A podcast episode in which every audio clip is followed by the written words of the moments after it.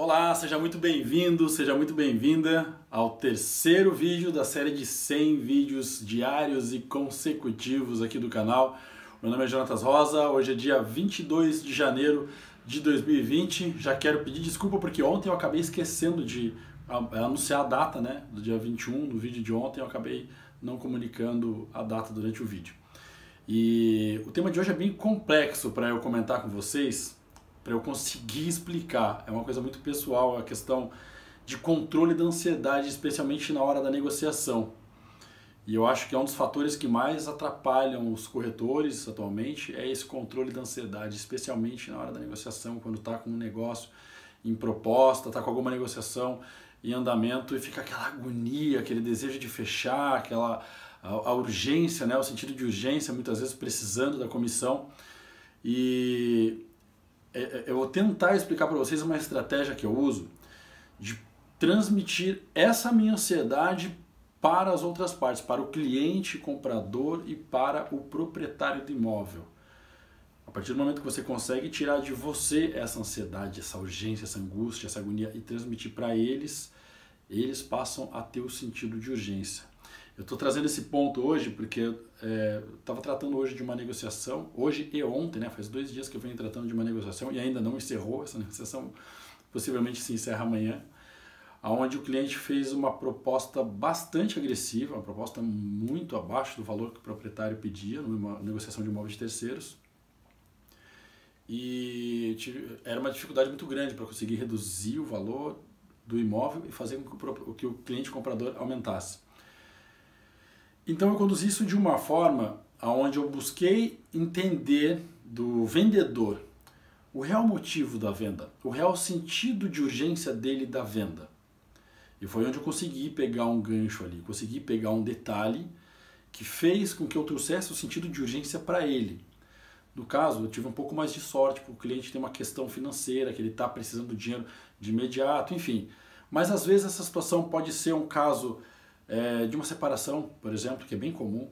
Pode ser um caso, às vezes, de uma dívida, pode ser o caso da pessoa estar tá querendo ir embora da cidade, ou precisando se fazer de imóvel por algum motivo.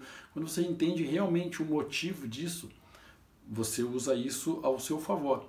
Tipo, olha, se a gente definir isso agora, a, a, se você aceitar isso, a gente já consegue fechar essa semana, já resolve essa equação. Você não fica com o apartamento parado, muitas vezes pagando condomínio, IPTU, tirar a pressão de ti e jogar para o cliente vendedor. E do outro lado, a mesma situação. E precisa existir uma tranquilidade na hora de passar essa informação para o cliente comprador. Olha, o proprietário está irredutível. Não tem o que eu possa fazer. Eu gostaria muito de conseguir chegar num valor mais atrativo para você. Fiz o possível, mas não estou conseguindo. A gente precisa melhorar essa proposta.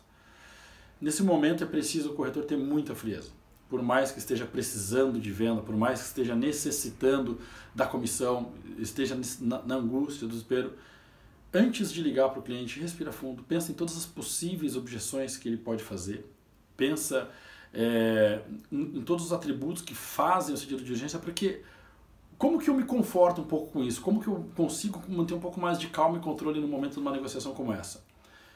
O cliente que fez uma proposta né, quer honrar essa proposta, ele de fato gostou desse imóvel por algum motivo. Ele de fato tem interesse em comprar. Ele já olhou outros imóveis. Ele sabe que aquele ali é, é o imóvel que ele quer. O que ele quer é apenas ganhar alguma vantagem. Perceba isso. Às vezes você sacar qual que é uma vantagem, um atributo que para ele faça diferença, pode ser o grande, o, grande, o grande nicho do negócio aí. Vamos supor, o imóvel está mobiliado. Você mostrar para ele que ele não vai precisar gastar com a mobília né? ao invés de comprar um outro. Olha, você já está ganhando um desconto, você já está ganhando uma vantagem nisso. E deixar essa pressão para ele. Deixa eles, olha, cara, infelizmente eu não posso fazer nada, tu vai perder. Ele, ele, o cliente comprador precisa ter a sensação de que pode perder o negócio. É uma linha muito tênue, eu sei que é difícil. É muito difícil, cada caso é um caso. Eu estou tentando passar para vocês uma situação é, de uma negociação mas é uma parte muito, é um ajuste muito fino, vai variar muito do cliente. Então ele tem que ter a sensação de que ele pode perder, mas sem a pressão de um corretor dizendo, olha, se tu não fechar, tu vai perder esse negócio. Entende? É um pouco complicado de tentar explicar, mas ele tem que ter essa percepção, olha, eu não posso fazer mais nada. Talvez a gente tenha que ver uma outra opção de imóvel. Gostaria muito que você ficasse com esse por causa dessas vantagens, mas talvez a gente tenha que ver uma outra opção, a não ser que você consiga melhorar um pouquinho a sua proposta. De repente, melhorando um pouquinho, eu consigo ajustar do outro lado. E da mesma forma, com o cliente vendedor, também é, dizer para ele que ele pode perder a oportunidade de vender agora imóvel e resolver o problema dele. A ideia é resolver o problema do vendedor. Eu não sei se esse vídeo ficou claro para você, eu espero que tenha ficado, não sei se fez sentido, mas a regra de ouro. Controla a tua ansiedade. O cliente ficou de te dar um retorno hoje. Foi o que aconteceu nesse caso, por exemplo. Ah, amanhã eu te dou um retorno, vou analisar com calma, ver se eu consigo melhorar um pouco. Do outro lado também ficou de analisar.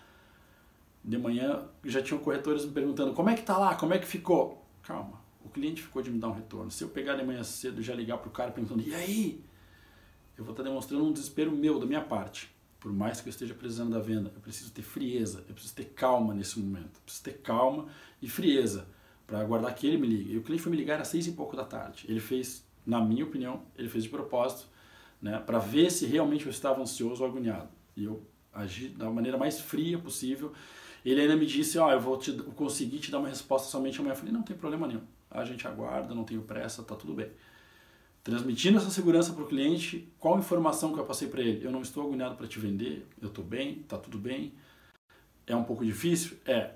Trabalhe um pouquinho isso em você antes de ligar para o cliente. Cuida da tua respiração, concentra um pouquinho, pensa em todas as objeções que ele pode fazer e todos os argumentos que você pode usar. Espero que tenha ficado claro para você e que você de fato consiga colocar em prática isso, porque é fundamental ter essa calma e essa paciência na hora da negociação. Isso faz toda a diferença na hora de você negociar um imóvel. Beleza?